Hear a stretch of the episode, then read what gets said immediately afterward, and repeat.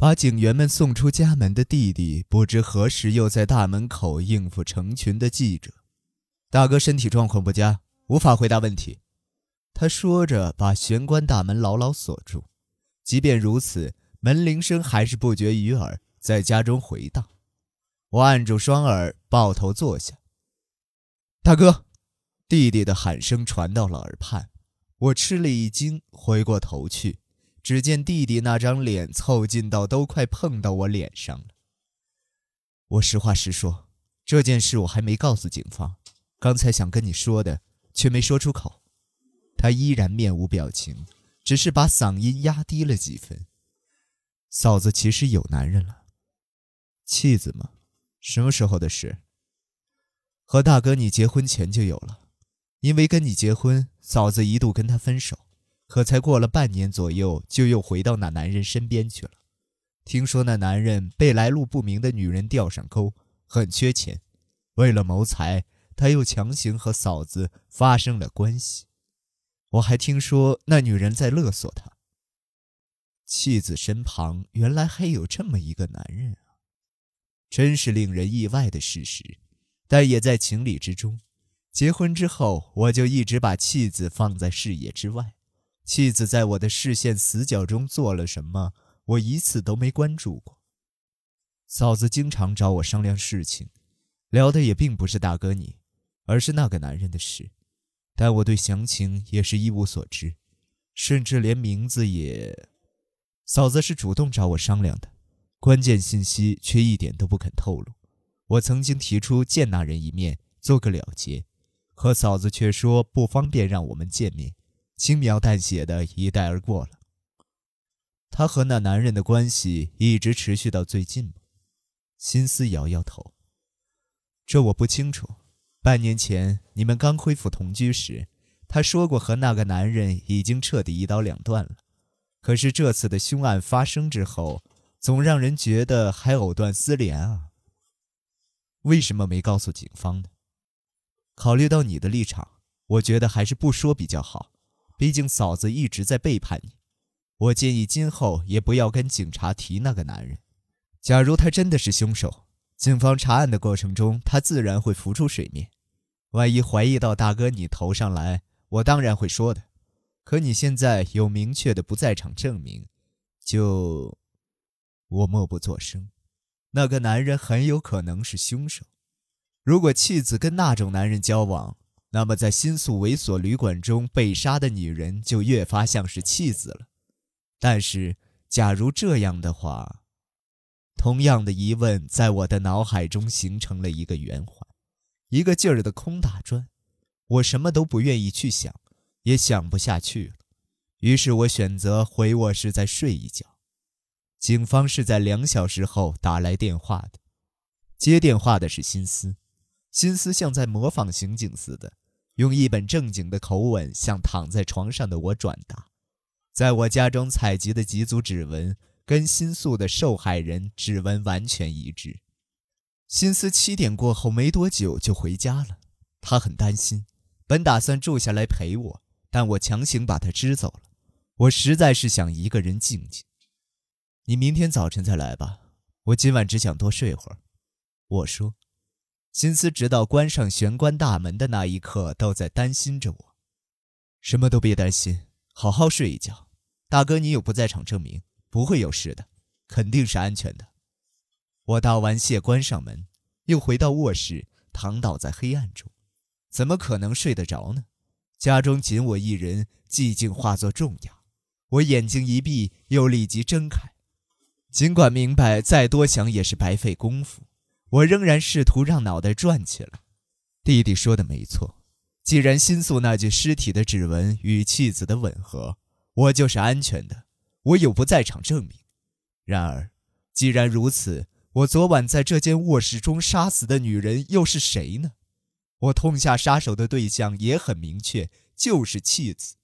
在我行凶之前，妻子确实曾在这间卧室给弟弟打过电话。况且，倒在房间中的女人手上还戴着翡翠戒指，也就是说，在死亡的瞬间，妻子变成了两个人。我亲手杀死并埋入土中的妻子，将在家中断送的生命再度凝结成一道暗影，旋即出现在旅馆的四零二室中。昏暗的房间几乎与昨晚别无二致，恐怕时刻也相同。从背后的窗口射入微弱的亮光，眼前仿佛站着一个与昨晚相同的女子身影。我站起身，靠近浮现在窗边的女子的幻影。摆出要偷袭的姿势，就没有别的线索了吗？她的气味、身高、发丝的软硬程度，透过和服触到的肌肤触感，什么都回想不起来。当时将绳索缠在他脖子上，并用尽全身力气来拉扯的自己，此刻感觉恍若另一个人。我甚至连妻子露出了怎样的表情都想不起来。她的发型，她的肌肤也一样。记忆一片模糊，漂浮在黑暗中的就只有肖像画中女子的面孔。她不是妻子，而是在黄昏中的那间画廊里，美神向我展现了短短一瞬间的不存在于人世的一道倩影。我怎么都想不通，可我仍然无数次扑向黑暗中的幻影。我多想抓住那幻影，把他的脸拉到亮光下照个清楚。楼下响起了电话铃声，我刚下楼推开客厅的门，铃声就断了。一走进客厅，视线就不由得被墙上的画所吸引。画中女子的面容今晚看来依旧完美，只有走廊的灯亮着，昏暗让女子的眼神越发空洞，迷离地注视着我。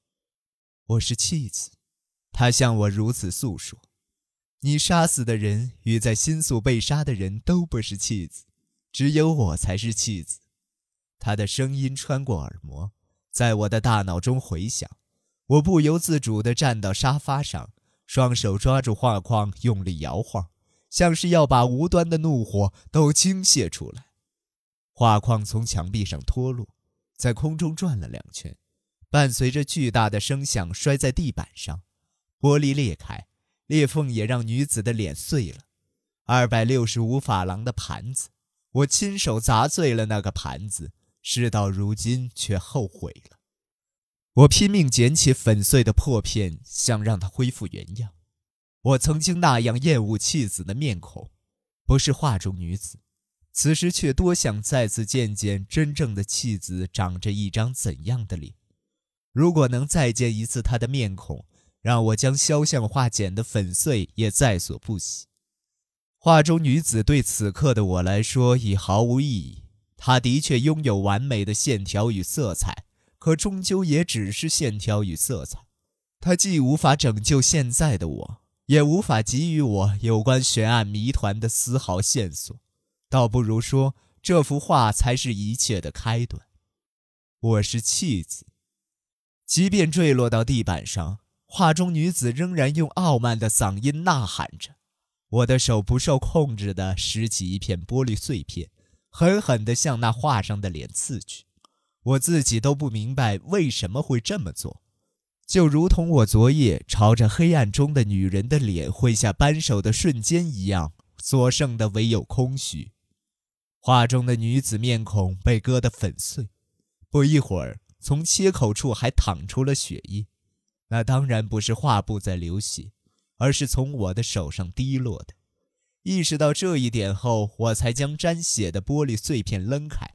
这一定是妻子在对我复仇，因为区区一幅画而被残杀且脸孔被砸烂的妻子，为了让我亲手将画割碎，死后将自己的分身送到了那家旅馆的四零二室。我撕下一片桌布缠在手上，一点儿都不疼。我已逐渐疯狂。就在此时，电话又响了。我用左手提起听筒，是老师吧？电话那边的声音粗哑、低沉而又轻微，只能听出是个男生。我是昨晚和您在新宿见面的出版社的人。按照您当时所拜托的，今天早上刑警来的时候，我回答说零点往老师您家里打过一通电话。这样说应该没问题吧？我沉默不语。是老师吧？你是谁？都说了吗？是昨天晚上八点和您在新宿见过一面的出版社的人，是老师您拜托我们制造不在场证明才。你在说什么呢？你当时是真的打来电话了？是这样吗？是这样吗？真的是这样吗？我放下了电话听筒。